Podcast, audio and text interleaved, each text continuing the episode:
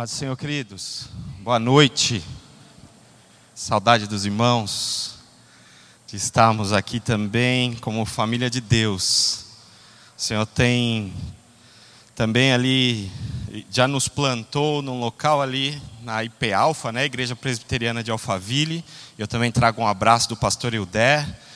Que quando saímos já avisamos também o mesmo zelo que fomos ensinados aqui temos praticado lá. E o Senhor tem se mostrado em todo o tempo bom, maravilhoso, misericordioso para com as nossas vidas. Amém?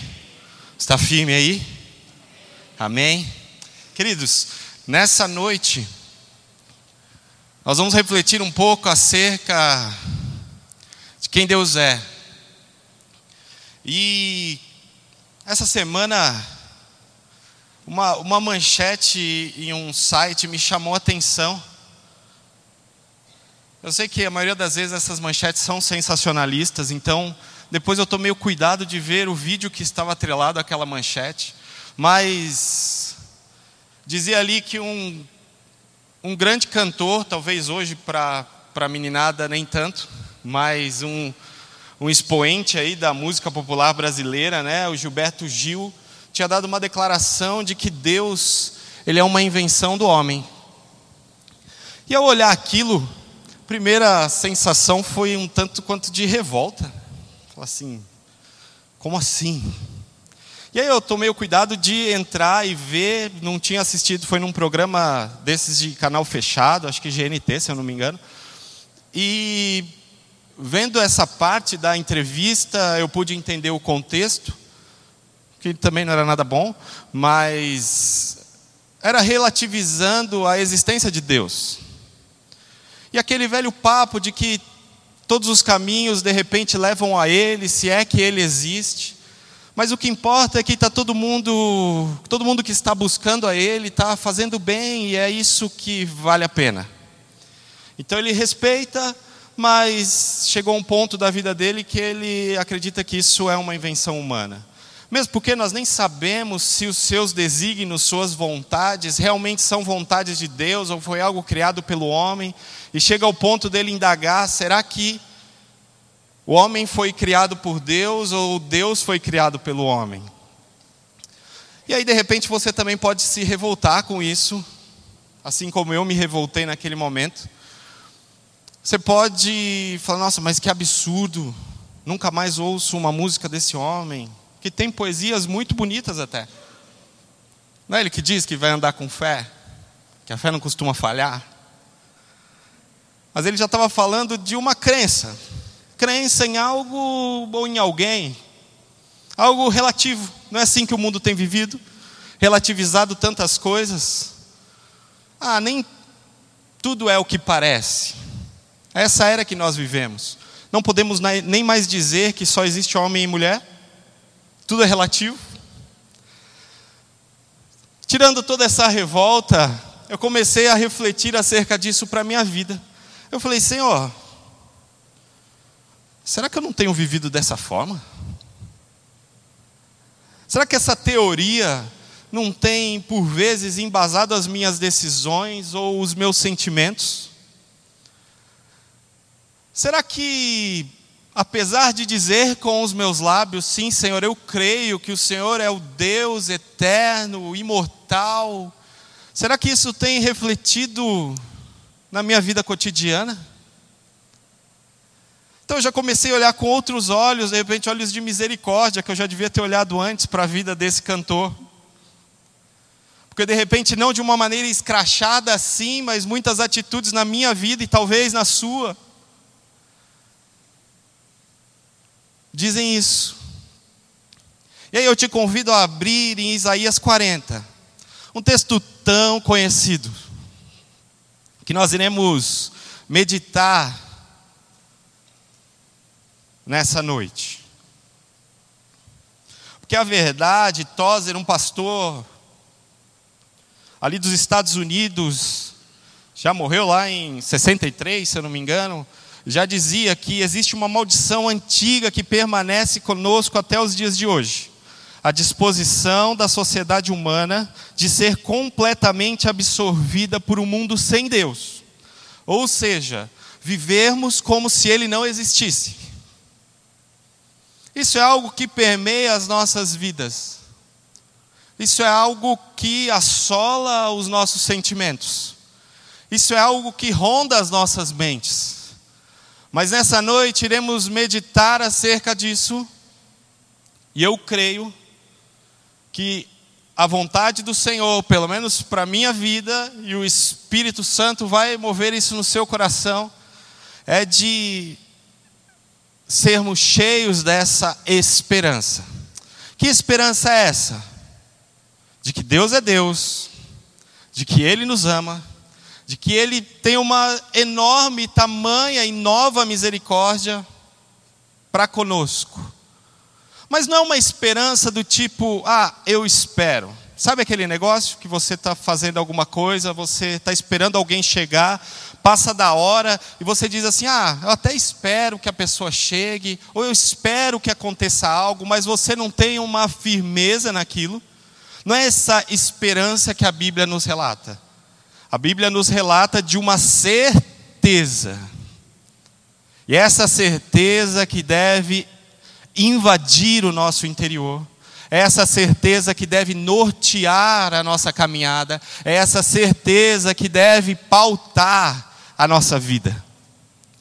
E, e Isaías aqui, ele está profetizando, ele como um profeta, e um profeta tido como um profeta messiânico porque não, nem sei se nós podemos dizer que ele é um profeta messiânico, porque toda a Bíblia aponta para Cristo, mas é fato que quando você lê o livro de Isaías, você vê muito e muita profecia acerca do Messias.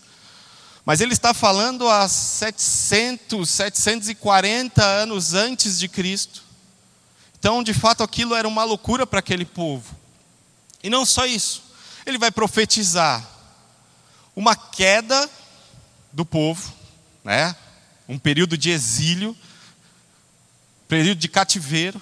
Mas não só isso, ele vai profetizar todo o plano de Deus para com aquele povo. E aí você pode dizer, mas o que, que isso tem a ver com a minha vida? Porque em Cristo nós fomos enxertados nessa videira e aquelas promessas tidas somente para aquele povo hoje nos alcançam. Nisso você pode se alegrar, essa é uma certeza, isso não é relativo. Isso é uma promessa firme, fiel, que já foi cumprida em Cristo. Nós não éramos, ele veio para os seus, a esse a quem Isaías redatou essas profecias, mas os seus não o receberam. Mas todos quanto creem no seu nome, ele deu-lhes o poder de serem feitos filhos de Deus filhos. Não aqueles que ficam por um tempo na casa do pai e depois se vão. Não, filhos, filhos para toda a eternidade.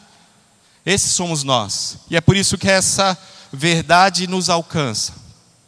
Mas Isaías está relatando aqui, nessa época ali, Israel já estava numa decadência, mas ele estava anunciando que algo ia acontecer a Judá. E não só isso, ele vai falar acerca da derrocada das nações que assolavam também o povo de Deus. Só que você imagina, e aí vamos entrar no contexto que esse livro está sendo escrito, um povo temendo porque o império assírio aumentava de tamanho, em força, em poder, em domínio sobre a, sobre a terra ali, sobre as redondezas. Então se coloque na posição desse povo e traga também para os dias de hoje. Então, esse capítulo que nós vamos ler, ele faz parte de uma, podemos dizer, uma coletânea dos capítulos, são chamados de livro da consolação. Porque ele vem anunciando o exílio daquele povo, a correção de Deus para aquele povo, porque tinham se desviado mais uma vez é, esses dias eu ouvi e falei, puxa, isso é verdade até na minha vida. Que Deus forma, o homem deforma, Deus vem e reforma. Eu falei, Senhor, na minha vida tem sido assim. E nós olhamos para esses homens muitas vezes e os julgamos, falando: nossa, olha, Deus estava ali todo o tempo, dando providência para eles. E daqui a pouco eles viravam as costas para Deus, adotavam outros ídolos, se rebelavam contra Deus. E Deus levantava novamente um profeta, anunciava. Esse é o ciclo das nossas vidas desde a queda. Mas Deus é tão misericordioso e compassivo para conosco, que Ele tem nos dado mais uma oportunidade nessa noite. E aí, entrando aqui em Isaías 40, nós vamos ler o texto todo e depois vamos meditar os versos. Diz: Consolai, consolai o meu povo, diz o vosso Deus. Falai benignamente a Jerusalém e bradai-lhe que já a sua malícia é acabada, que a sua iniquidade está expiada, que já recebeu em dobro da mão do Senhor por todos os seus pecados. Vós que clama no deserto, preparai o caminho do Senhor, endireitai no ermo vereda nosso Deus. Todo vale será exaltado, e todo monte, todo outeiro será abatido. Serão abatidos. E o que está torcido se endireitará, e o que é áspero se aplainará e a glória do Senhor se manifestará, e toda a carne juntamente verá que foi a boca do Senhor que isto disse. Vós que diz, clama, e alguém disse que hei de clamar, toda a carne é erva, e toda a sua beleza como as flores do campo. Seca-se a erva e caem as flores, soprando nelas o hálito do Senhor. Na verdade, o povo é erva. Seca-se a erva e caem as flores, mas a palavra do nosso Deus subsiste eternamente. Tu, anunciador de boas novas a Sião, sobe tu a um monte alto, tu, anunciador de boas novas a Jerusalém, levanta tua voz fortemente, levanta, não temas, e diz às cidades de Judá: Eis aqui, eis aqui está o vosso Deus.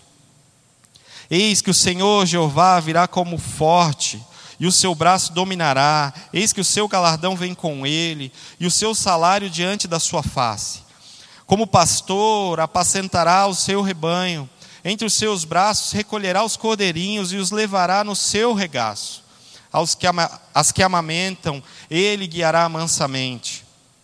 Quem mediu com o seu punho as águas e tomou a medida dos céus aos, seus, aos palmos, e recolheu uma medida o pó da terra, e pesou os montes e os outeiros em balanças?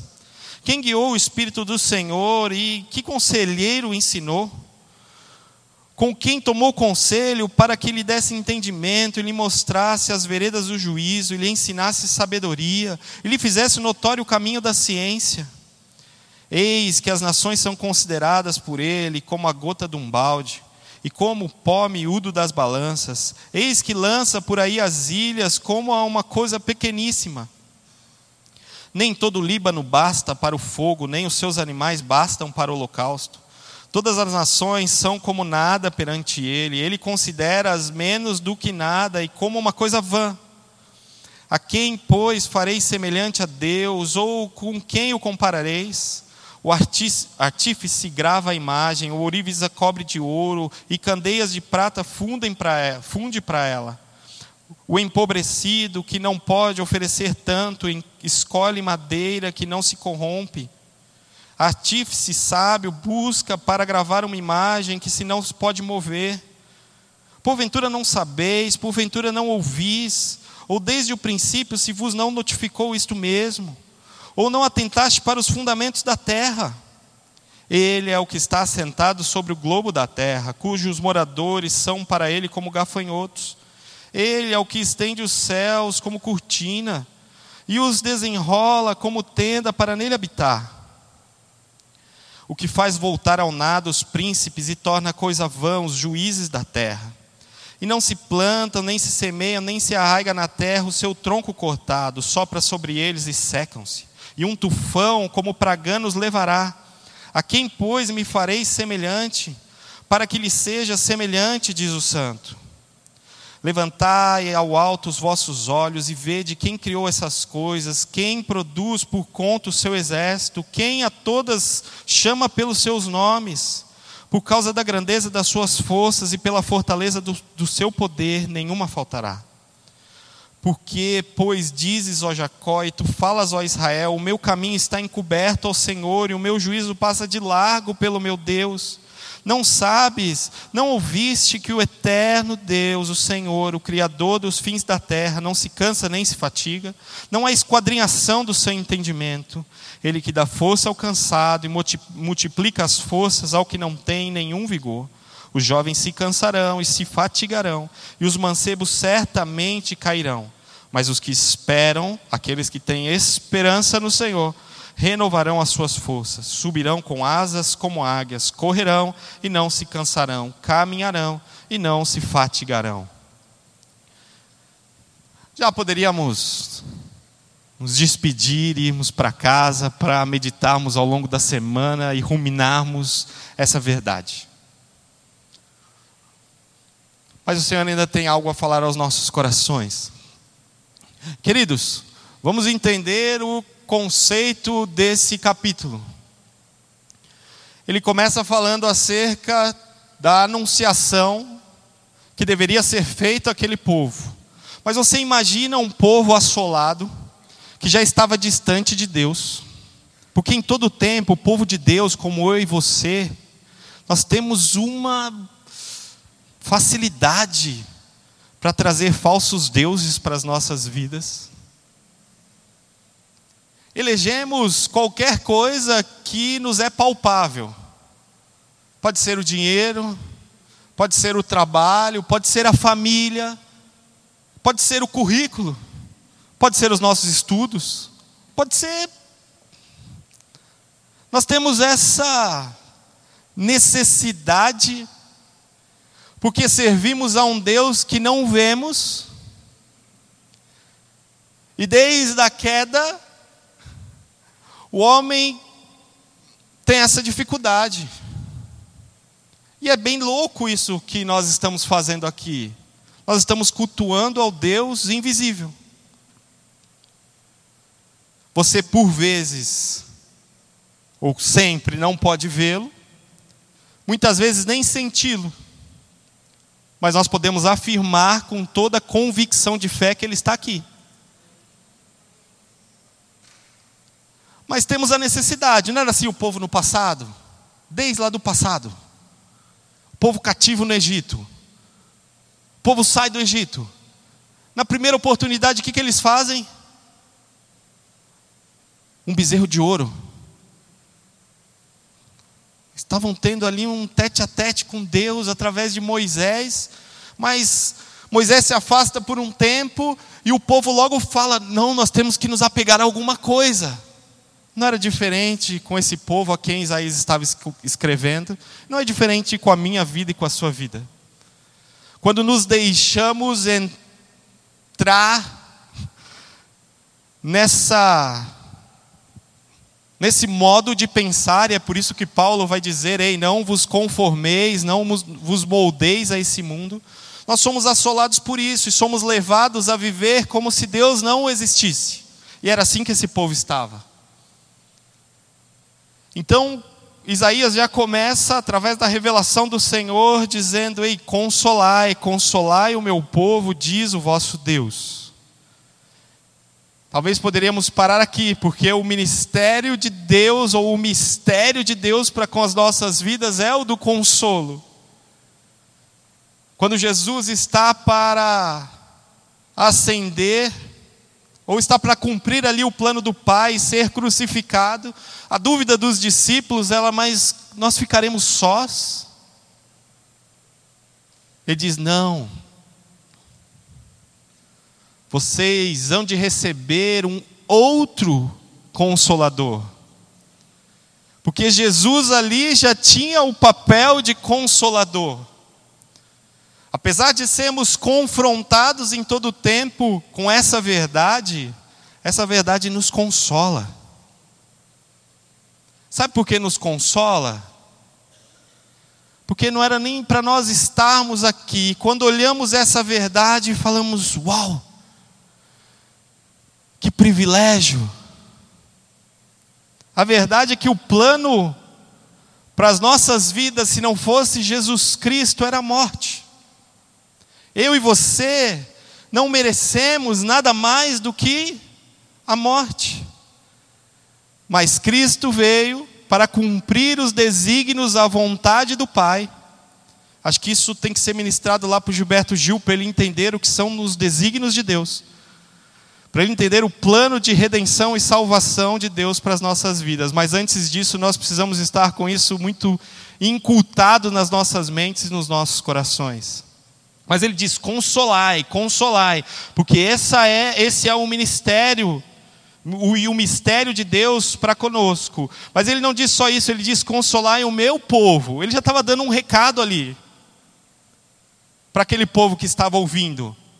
De repente, Isaías poderia parar só nesse verso. E o povo olhar e falar assim: Nós somos povo de Deus. Havíamos nos esquecido disso. Mas nós somos seu povo. E essa é uma verdade que nos alcança hoje. Somos povo dele. Mas ele não para aí, ele vai dizer: Falai benignamente a Jerusalém, e bradai-lhe que a sua malícia já é acabada, que a sua iniquidade está espiada, está paga, e que já recebeu em dobro da mão do Senhor por todos os seus pecados. Ele vai dizer: ei, fala ao coração deles, e encoraje, dizendo que eles são perdoados. E olha que loucura, aquele povo ainda não tinha ido para o cativeiro. Há discussão entre os estudiosos acerca disso, se Isaías está escrevendo uma profecia daquilo que não aconteceu, ou se eles já estavam ali no exílio, mas entre a maioria, maioria deles é de comum acordo que isso foi uma profecia, algo de um tempo que ainda viria. Mas eles já estavam recebendo a punição, que era o exílio, mas o Senhor já estava mostrando para eles e dando a eles o consolo e a libertação. Porque esse é o papel porque nós, quando nós vamos ver acerca de vós que clama no deserto, preparai o caminho do Senhor, endireitai no emo vereda nosso Deus, aquilo que João Batista faz e cita o profeta Isaías.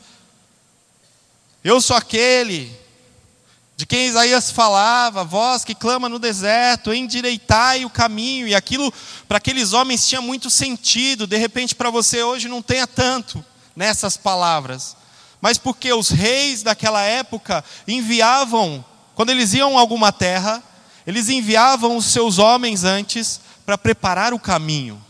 Isso é, tirar os obstáculos, aplainar, para que eles pudessem passar. E da mesma forma, Isaías aqui já estava anunciando a salvação desse povo e a salvação para as nossas vidas. E é assim que João Batista vai se intitular quando está clamando ali no deserto. Ele está endireitando. E sabe qual é o nosso privilégio hoje? Porque nós já sabemos o fim da história. Nós já sabemos o fim da história. Talvez você esteja aqui hoje apreensivo e dizendo, mas o que será do amanhã?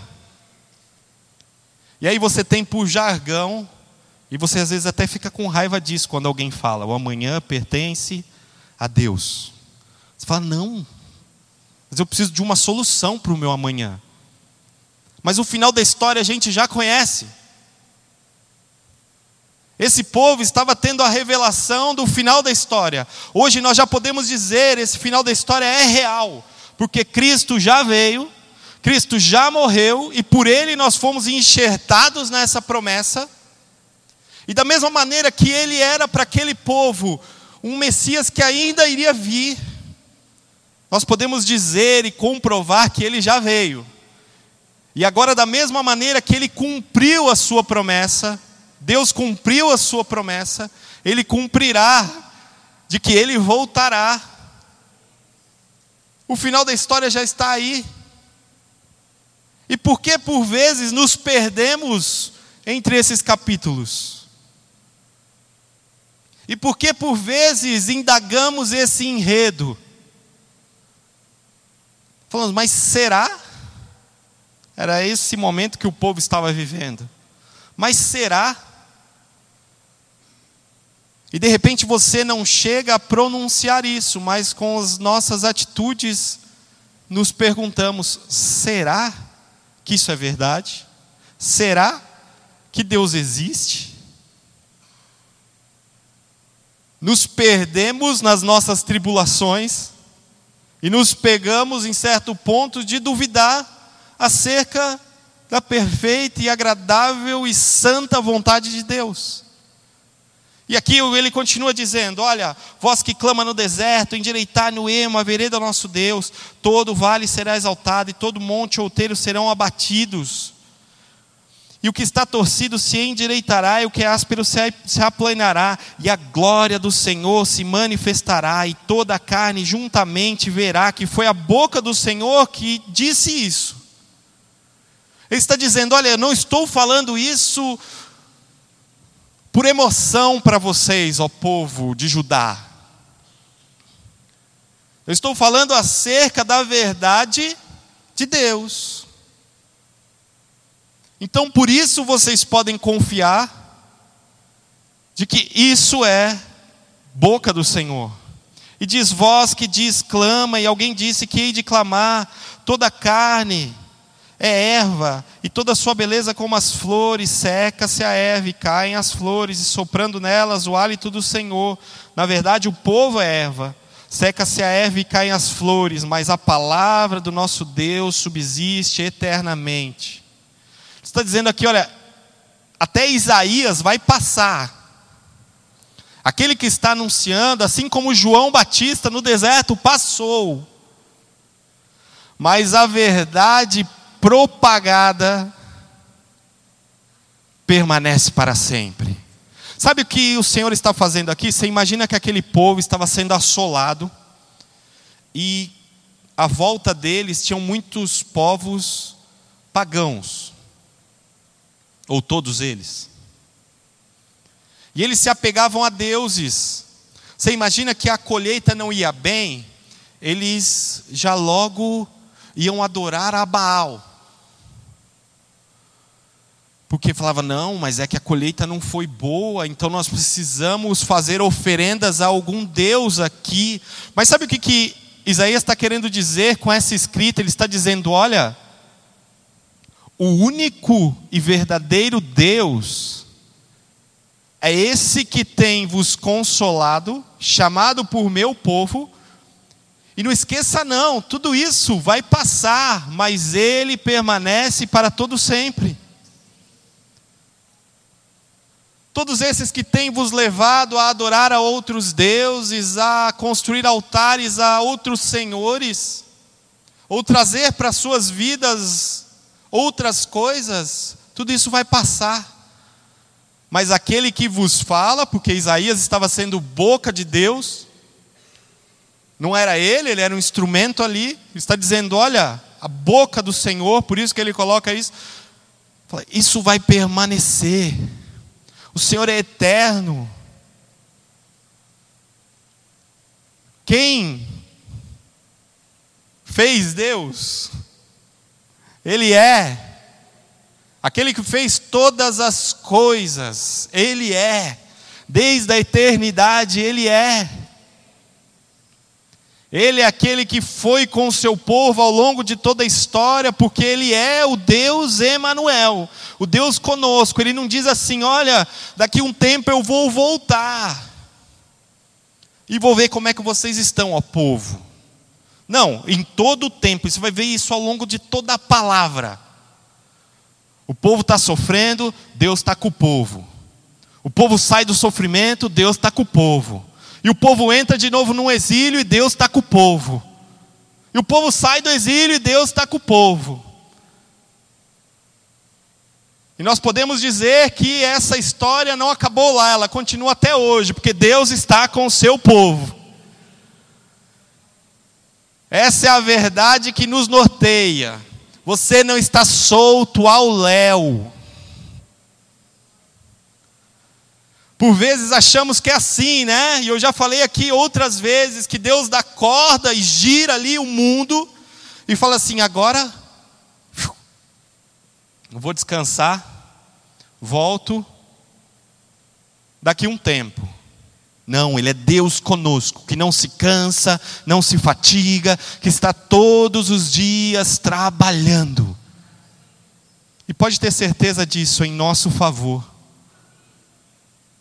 Mas aquele povo, imagina aquele povo sendo assolado e recebendo tantas informações, como nós recebemos hoje da nossa cultura, tantas informações, tudo é relativo, viu? Não existe verdade absoluta. Estamos, muitos, muitos dizem, na era da pós-verdade, ou já passamos dessa era, estamos já em outra, que nada é mentira e nada é verdade. Era das fake news.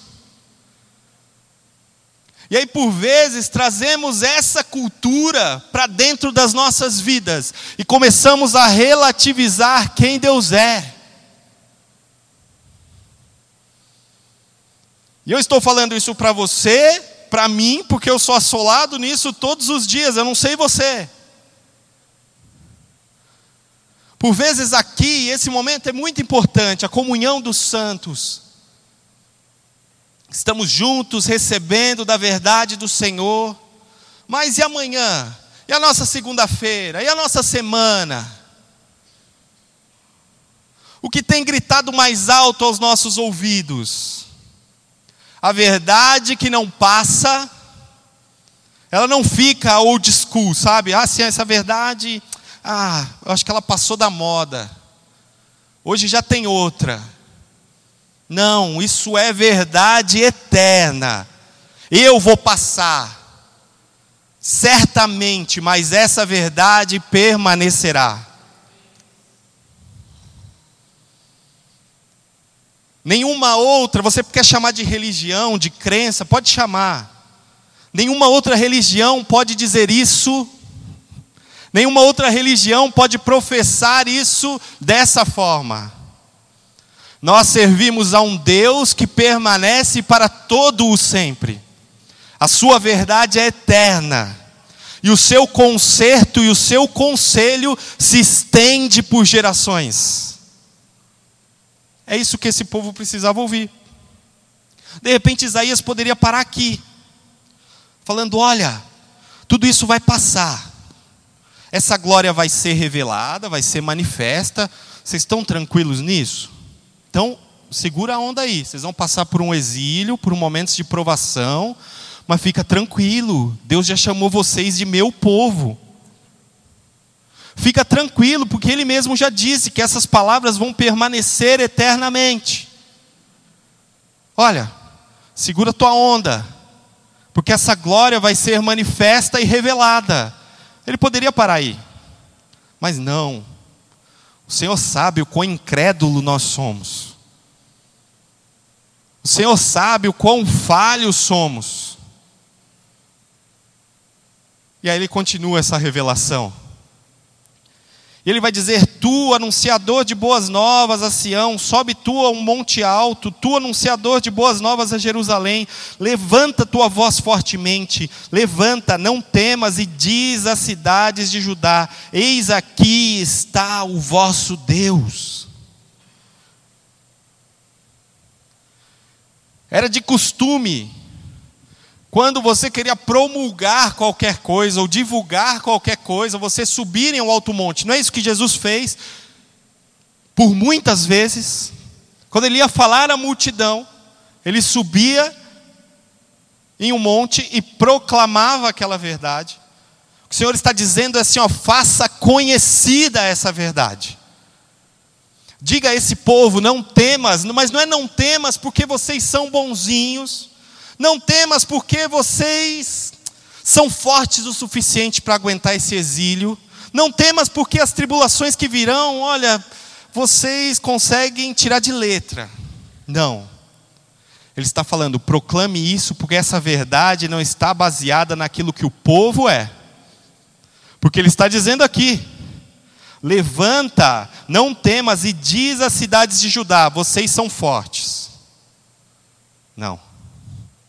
E diz a cidade de Judá: vocês vão conseguir passar por tudo isso na força de vocês. Não. Ele diz: Ei, anuncia, eis que aqui está o vosso Deus. Toda essa verdade não é baseada naquilo que somos, não está baseada naquilo que podemos fazer, tudo isso é baseado nele. E ele é. Eis que o Senhor Jeová virá com, como forte, e o seu braço dominará. Eis que o seu galardão vem com ele, e o seu salário diante da sua face. Como pastor apacentará o seu rebanho, entre os seus braços recolher, recolherá os cordeirinhos, e os levará no seu regaço. As que amamentam, ele guiará mansamente. Ele está dizendo: Ei, o Senhor virá e com o seu braço forte Todas as vezes você vê esse, o Senhor virar com o seu braço forte, você pode imaginar realmente uma pessoa arregaçando as mangas e agindo. Porque é isso que o Senhor está falando, ei, fiquem em paz, Ele está dizendo, não temas, porque eis aqui o vosso Deus eu sou aquele que vos tratará como rebanho, eu apacentarei vocês como rebanho, eu acolherei os cordeirinhos e os levarei comigo. Até aí estava bom? Estava bom. Não estava bom você ouvir uma palavra dessa de encorajamento? Tava, para mim, estava ótimo. Não sei, eu possa estar me julgando muito crente, não sou tanto assim. De repente eu estava precisando ouvir a passagem toda igual aquele povo. Mas ele chega até aqui. E aí o povo fala: beleza. Mas, cara, imagina que aquele povo não estava em relacionamento com Deus. Aquele povo olhava e falava assim: beleza, mas quem é Deus para fazer isso? Eles olhavam a nação, as nações à volta inimigas, tomando força, forma e crescendo. Eles falaram, povo de Deus, eu sou povo de Deus e estou sofrendo assim. Quem é esse Deus? Beleza, Isaías, você chegar aqui e falar para mim, ó, oh, Deus está querendo te consolar. Lembra, Deus, aquele que seus pais falaram para você que você deveria guardar os seus mandamentos, aquele que seus pais disseram que ele instituiu as leis, sabe? Aquele Deus, então, aquele Deus está falando para vocês que é para vocês não temerem. Mas da mesma forma que aquele povo incrédulo precisava ouvir quem Deus é, nós também precisamos. Mas não só ouvir, crer, mas não só ouvir, entender, é fato que nós só o conhecemos se ele quiser se revelar.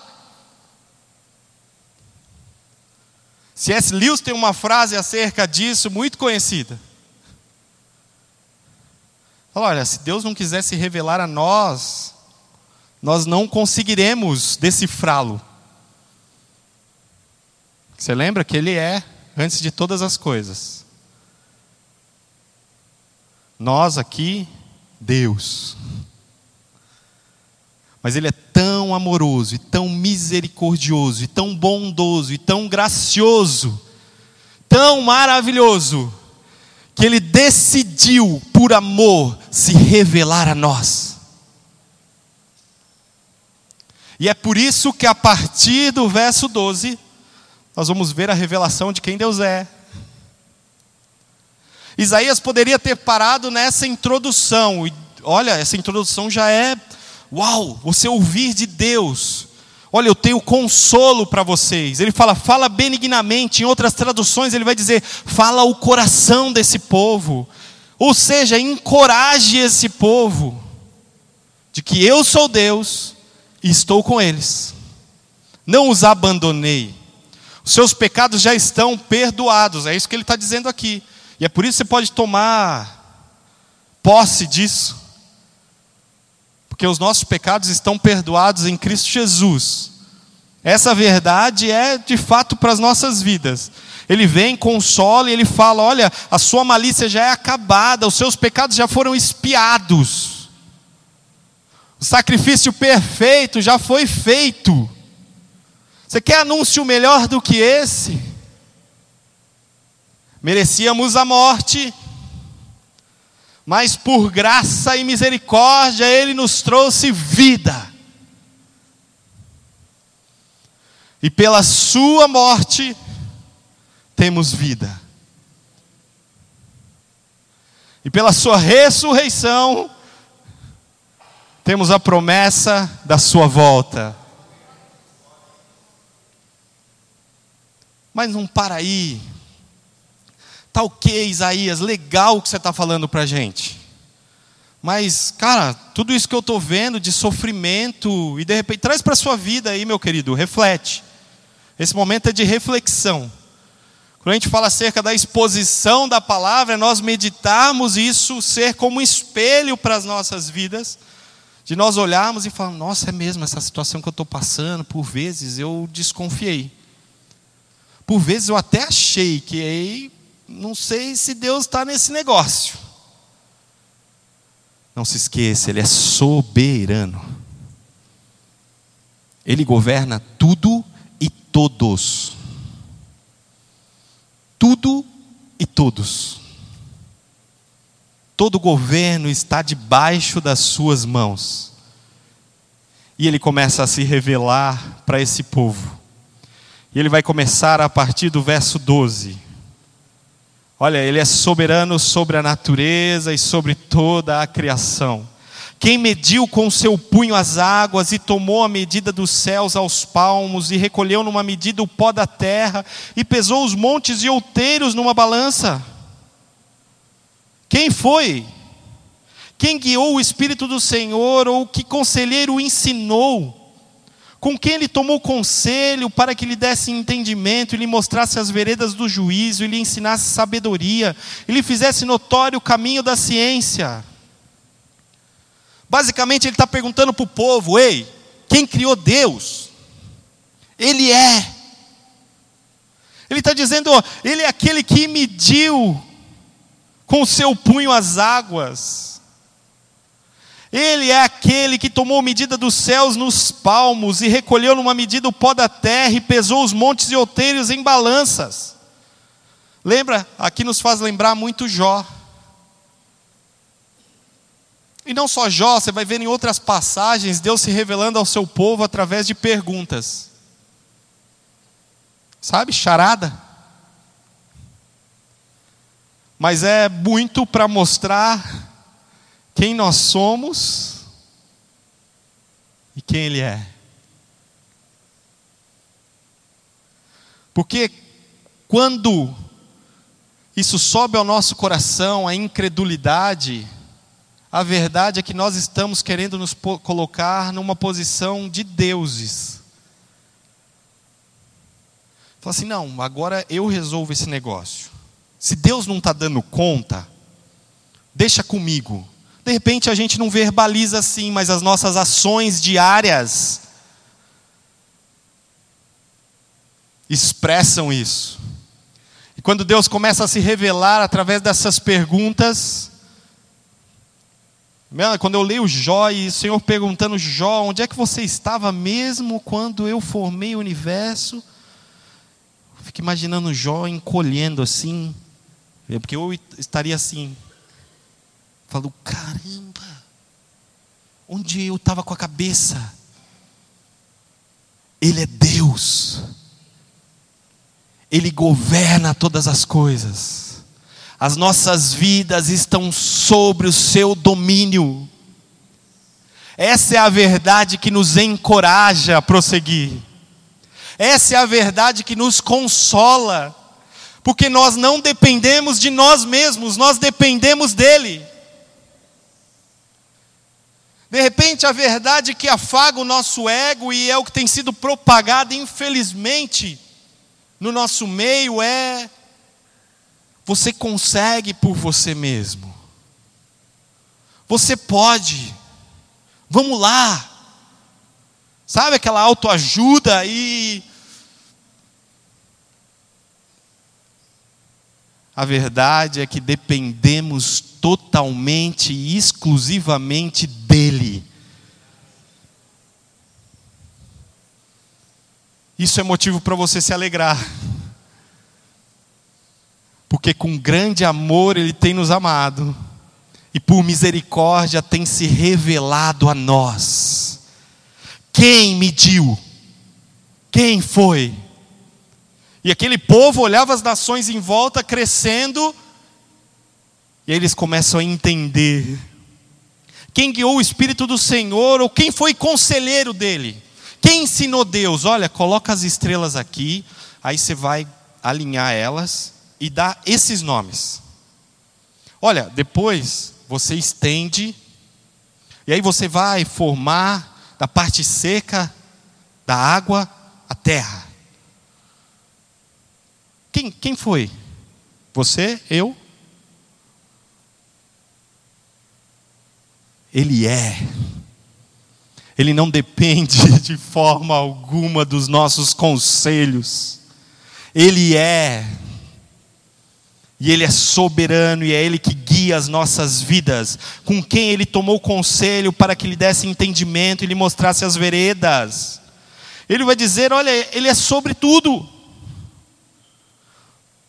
Ele é sobre tudo, Ele é sobre todos. Quem foi que instruiu o Senhor? Quem foi que lhe deu sabedoria? Ele é a própria sabedoria. Quem lhe deu força? Ele é a própria força. Quem lhe instituiu poder? Ele é o poder. Ele é. E aí nós podemos voltar no verso 1 e dizer: E nós somos seu povo é isso que nos encoraja. Mas ele não para aí. E ele vai dizer a partir do verso 14 que ele é soberano sobre os povos e nações. A partir do 15, então, eis que as nações são consideradas por ele como gota de um balde, como pó miúdo nas balanças, eis que lança por aí as ilhas como uma coisa pequeníssima. Imagina o povo vendo aquele, vamos tomar um dos povos, povo assírio, crescendo, tomando volume, forma, e assolando as nações. Não é à toa que o profeta toma isso como exemplo, Deus, através do profeta. Ele está falando, está vendo todo esse povo que você está vendo, grandão aí, que está dominando tudo. Você quer saber o meu tamanho? Para mim, eles são como uma gota num balde. Eles são como um pó. Isso era para aquele povo compreender, traga isso para a sua vida. De repente você olha as coisas à sua volta. Você diz, mas será que dá para Deus? Será que Deus aguenta com isso? Misericórdia ele é Deus. As nações são para Ele como gota em um balde, como pó. Nem todo o Líbano basta para o fogo, nem os seus animais bastam para o holocausto. Ele pega o exemplo que eles tinham lá de maior. Onde é que tem as árvores maiores aí? Ah, Líbano. Tá. Está vendo tudo isso? Não é suficiente para oferecer sacrifício a esse Deus. Ele é tão grande, tão poderoso que não é suficiente. Tudo isso não, não basta, não basta. Se você quiser oferecer um sacrifício, e para eles isso tinha tanta relevância, porque eles ofereciam sacrifício a outros deuses. Então eles iam lá, queimavam um holocausto e tal, e o profeta está falando aqui: vocês acham realmente que há lenha suficiente para queimar sacrifício a esse Deus, o vosso Deus, o único Deus. E ele continua: todas as nações são como nada perante ele. Ele considera as menos que nada e como uma coisa vã. A quem, pois, fareis semelhante a Deus ou com quem o comparareis? Ele é incomparável. É isso que ele está revelando àquele povo, verso a verso. Mas será que Deus precisava fazer isso? Quem foi que tirou do Egito Israel com mão forte? Deus. Quem foi que o sustentou ao longo da peregrinação num deserto? Deus. Quem o fez, os fez habitar a Canaã? Deus. Agora traz para a sua vida. Quem o resgatou? Quem o tem livrado dia após dia? Quem tem suprido a sua vida?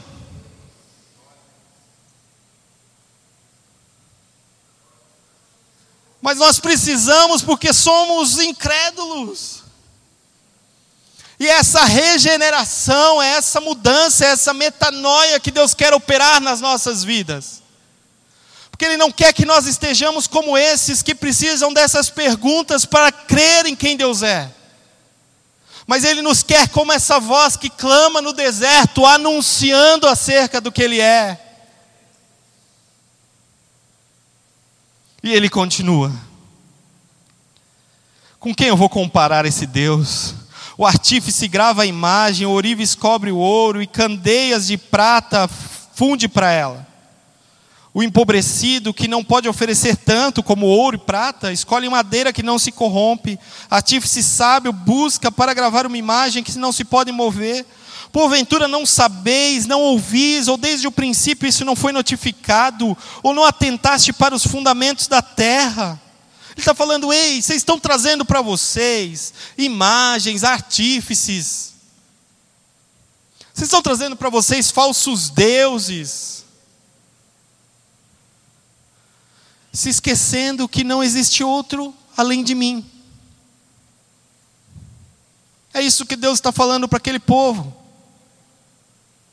É isso que Deus fala para as nossas vidas. Quantos falsos deuses nós instituímos nos nossos corações, à medida que somos corrompidos por essa cultura do relativismo e dizer que, ah, mas eu acho que não é bem assim. Talvez ele não seja tão soberano assim. Será que o que eu estou passando realmente é vontade dele? E eu, de repente, estou verbalizando aqui. Você olha e fala assim: não, mas eu não. Imagina, eu não falo isso. Mas será que com as suas atitudes você não tem demonstrado isso? Eu não tenho demonstrado isso? E nos esquecido de que Ele é Deus e nós somos seu povo. Ele é o soberano. Ele é o que está sentado sobre o globo da terra. Se tem algum terraplanista aqui, deve estar chateado agora. Cujos moradores são para ele como gafanhotos. Ele é o que estende os céus como cortina e os desenrola como tenda para neles habitar. Ele é Deus. Ele é Deus, da mesma maneira que ele se revela, como eu disse a Jó, através das perguntas. Da mesma maneira que ele se revela em todo o tempo ao seu povo, da mesma maneira que ele se revela através de Jesus. A imagem do Deus invisível. Ele tem se revelado a nós. Ele é. Aquilo que você está passando, aquilo que você está vivendo, não é obra do acaso. Seja um momento de vale, ou seja um momento de outeiro. Não é fruto do acaso. Tudo está debaixo do seu governo. Ele é soberano. Ele governa todas as coisas.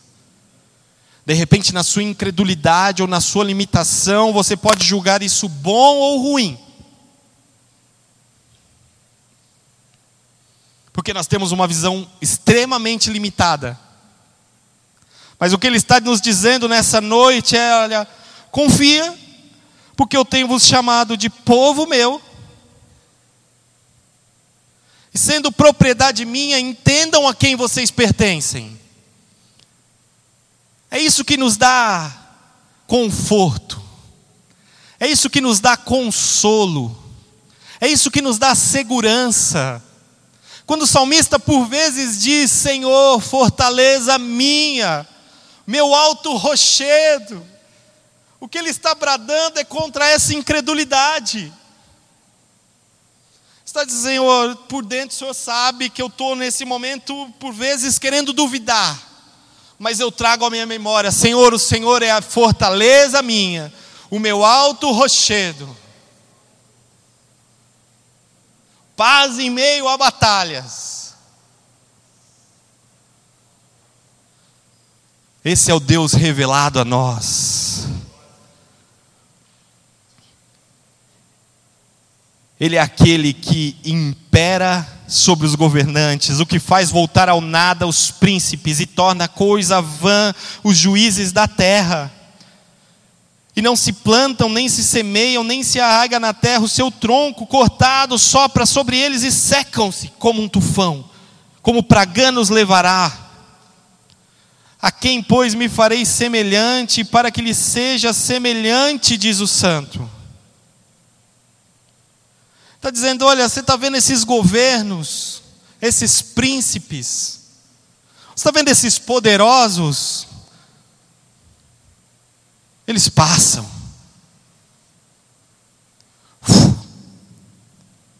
O vento, como o tufão, os leva. Mas eu, o Senhor, permaneço para todo sempre. A quem me compararei? Quem poderá ser semelhante a mim? É isso que o Senhor está dizendo. Ele está se revelando, ele não está se revelando porque ele precisa da sua bajulação. Deus não é carente. Entenda isso, ele não é carente, ele é suficiente nele mesmo. A Trindade perfeita. Ele é suficiente, mas por amor ele se revela a nós. E por amor, Ele nos chama de seu povo. E é por amor que nós o adoramos. E ele continua, porque não para aqui? De repente, Isaías poderia tomar todos os capítulos do seu livro para relatar acerca de quem Deus é. Porque se ficássemos aqui, nos faltam palavras. porque os seus atributos são inesgotáveis, não tem fim. De repente você pode lembrar de algum, você fala, ah, ele é poderoso, maravilhoso, justo, verdadeiro, misericordioso, benigno. Nos faltam palavras. Ele é inesgotável. Levantai ao alto os vossos olhos e vede quem criou estas coisas, quem produz por conta o seu exército, quem a todas chama pelos seus nomes. Por causa da grandeza das tuas forças e pela fortaleza do seu poder, nenhuma faltará. Ei, olha as estrelas do céu, ele instituiu todas elas e a todas os chamas, as chama pelo nome. E aí ele vai vir com uma pergunta na sequência: por que então vocês estão dizendo aí, ó povo meu? O meu caminho está encoberto ao Senhor e o meu juízo passa de largo ao meu Deus? Se eu sou aquele que conheço todas as estrelas pelo nome, será que me falta memória para me lembrar de ti? Essa pergunta que Deus está fazendo para aquele povo. Quando nós olhamos isso revelado, dizemos que loucura.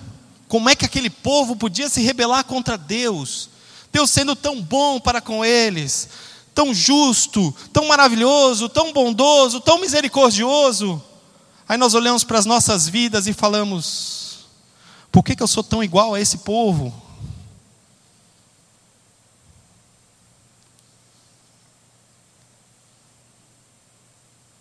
Não sabes não ouviste que o eterno Deus, o Senhor, o Criador dos fins da terra, não se cansa e nem se fatiga, e não há esquadrinhação do seu entendimento?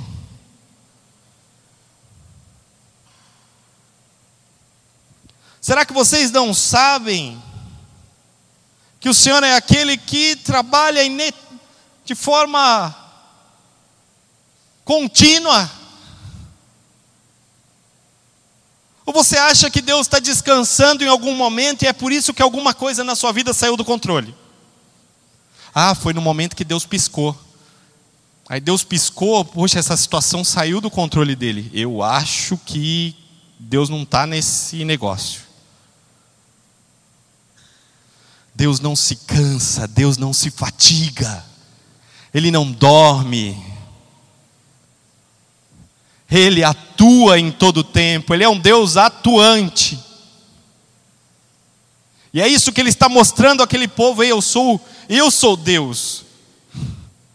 Esses falsos deuses que vocês têm instituídos, que não andam, não falam, não veem.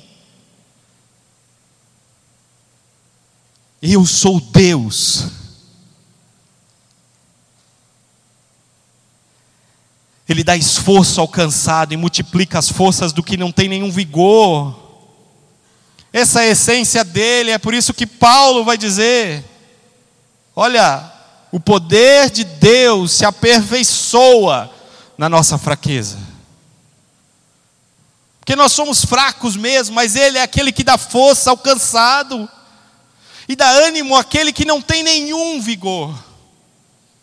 Você está achando que você vai conseguir levar a sua vida pela sua própria força?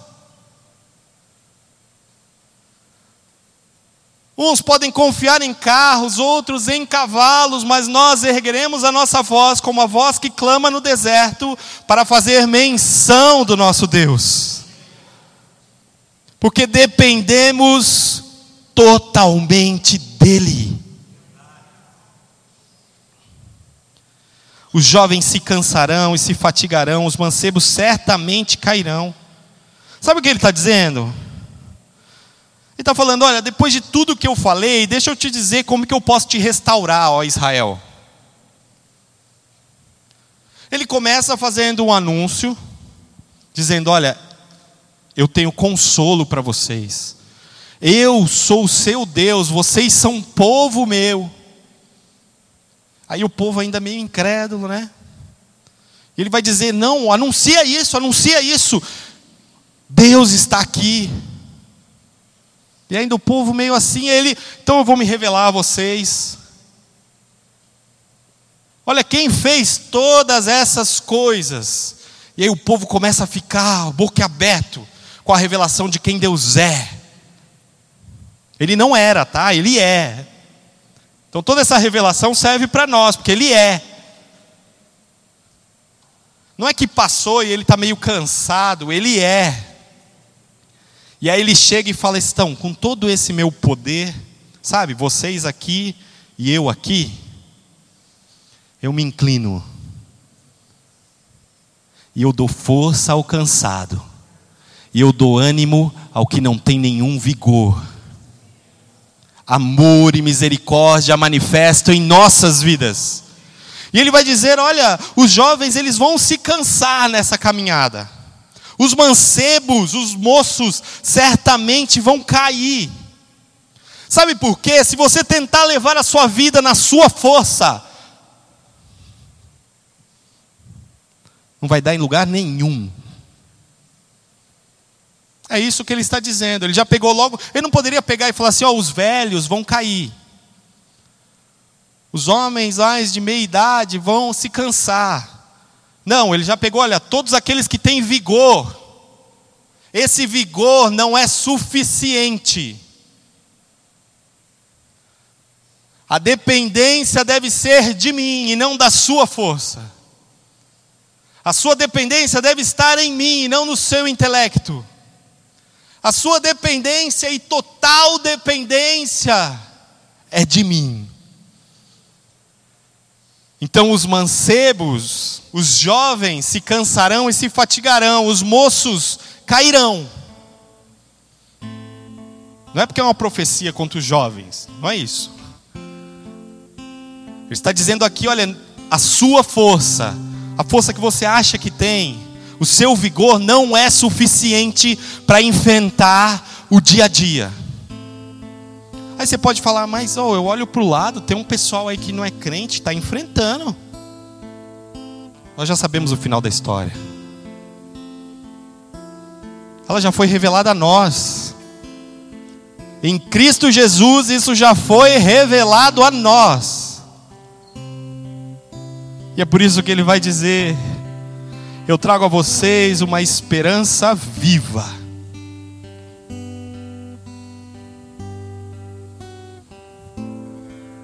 Os que esperam, os que confiam, não os que têm desconfiança ou que acham que de repente Deus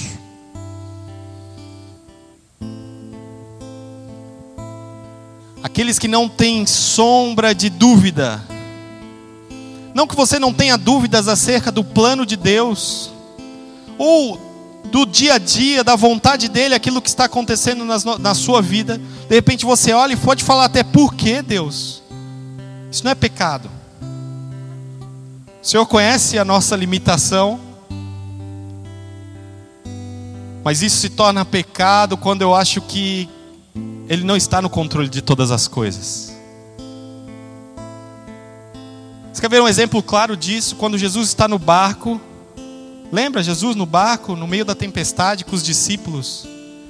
Os discípulos o acordam e dizem: Jesus, quer que a gente morra? eles se esquecem que quem enviou eles para essa viagem foi Jesus mesmo. Lê lá em Marcos antes. Jesus falei, vamos subir no barco aqui e nós vamos para o outro lado. Ele permitiu aquela situação para que também ele se revelasse àqueles discípulos. E no momento ele se levanta e diz: Ei, aquieta-te, mar. E tudo cessa na minha e na sua vida não é diferente. As situações que passamos, elas servem para demonstrar quem Deus é e quem nós somos. Isso não é para a morte. Essa tribulação é para a vida. Ele mesmo nos garante: ei, os que esperam no Senhor renovarão as suas forças. Subirão com asas como águias, correrão e não se cansarão, caminharão e não se fatigarão. Não por aquilo que você é, mas por quem Ele é. Não por aquilo que você mereça, mas por graça por graça, nós podemos esperar no Senhor. Veio para os seus, mas os seus o rejeitaram, pois todos aqueles que esperam nele, deu-lhes o poder de serem feitos filhos de Deus, de terem as suas forças renovadas, de tomarem asas como de águias, de correrem e não se cansar, de caminhar e não cair É para isso que ele se revelou a nós. O Deus eterno, imortal, poderoso, grande, infinito em amor, se revela a nós, assim como se revelou aquele povo, porque ele quer se deixar revelar, porque ele quer que nós o conheçamos. Não é isso que Jesus fala, porque a vida eterna é essa conhecereis ao Pai.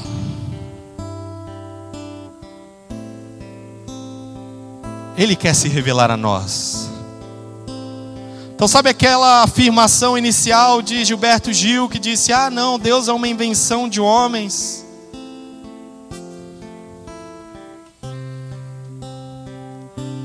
De repente ela tem, de uma maneira sutil e sorrateira, rondado a sua vida. De repente, de uma maneira muito suave aos nossos olhos, ela tem rondado a sua vida. Sabe quando? No momento que você acha que por você mesmo você consegue. No momento que você duvida dessa soberania. No No momento que você acha que você, por você mesmo, é capaz.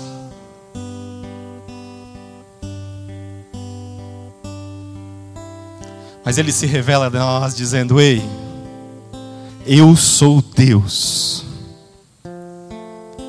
que por amor posso chamar vocês de meu povo por misericórdia, que impede de que nós recebamos aquilo que merecíamos, mas por graça, que nos dá aquilo que não merecemos. Somos chamados seu povo, propriedade sua. E a esses ele diz: Ei, vocês que esperam em mim, tomarão águias como de águia, não pela força de vocês, mas por quem eu sou. Correrão e não se cansarão, não porque vocês são os tais e os bons, mas porque eu sou em vocês. Caminharão dia após dia, na rotina da sua vida, do trabalho, da família, no convívio social, caminharão e não se fatigarão porque eu sou o Deus Emanuel, o Deus contigo, o Deus com você, o Deus presente. Que não te trata com impessoalidade, de longe, dizendo eu sou Deus e vocês são nada. Essa é uma verdade? É uma verdade. Mas por ele ser Deus, amoroso, bondoso, benigno, ele nos chama de povo seu. E é assim que Ele se revela a nós, pelo seu amor, misericórdia e graça. Que essa verdade invada os nossos interiores. Que essa verdade permeie o nosso coração. Que essa verdade seja o consolo que nós precisamos. Que essa verdade seja o encorajamento para as nossas vidas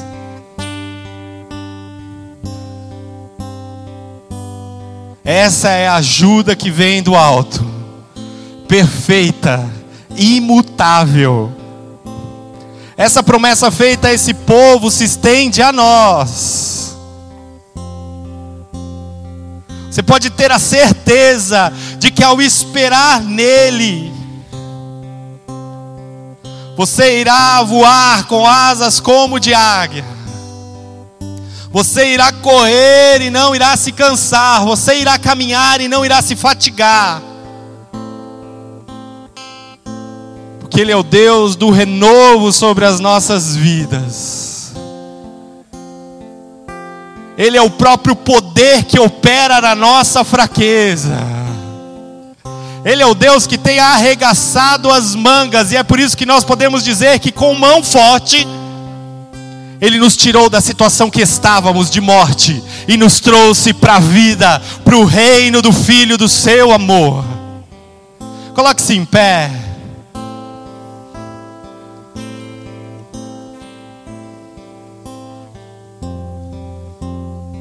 Senhor,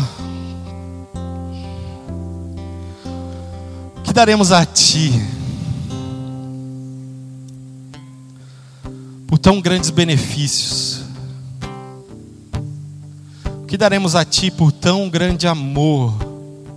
É fato, Senhor, que se nós queimarmos o Líbano inteiro, não é suficiente para oferecer sacrifício e holocausto que o Senhor merece. Mas nós rendemos aqui corações contritos e quebrantados, porque esse o Senhor não despreza. para te pedir, Senhor, nessa noite, livra-nos da nossa incredulidade, que nos leva a duvidar até mesmo de quem tu és. Que absurdo! Mas isso é aquilo que nos ronda. Ao olharmos para as tribulações, para os nossos problemas, para as nossas aflições, chegamos e cogitamos duvidar da tua soberania. Perdão, Senhor. nós reconhecemos que tu és Deus, e por graça, podemos dizer: somos teu povo. que essa verdade esteja incultada na nossa mente. Que essa verdade encha e transborde os nossos corações. Para que nós saiamos da condição de incrédulos para a condição daqueles que esperam no Senhor. Para aqueles que sobem no monte para anunciar em alta voz: Ei, Deus está aqui. Ele é Deus e não há outro. Eu posso provar e ver na minha vida, Ele é Deus e não há outro. Eu posso provar na minha vida, o Seu poder tem se aperfeiçoado em mim, e tem aperfeiçoado a minha vida fraca. Eu posso ser uma carta viva, estampada, de que o Senhor é um Deus de renovo. Por isso, aumenta a nossa fé, Senhor. Aumenta a nossa fé, que diante dessas tribulações, adversidades, ou até mesmo diante de vitórias, possamos nos prostrar e reconhecer a nossa total e incondicional dependência de Ti. Dependemos de Ti, Senhor, somente de Ti. E é a Ti que nós louvamos e queremos honrar dia após dia. Receba, Senhor, a nossa gratidão.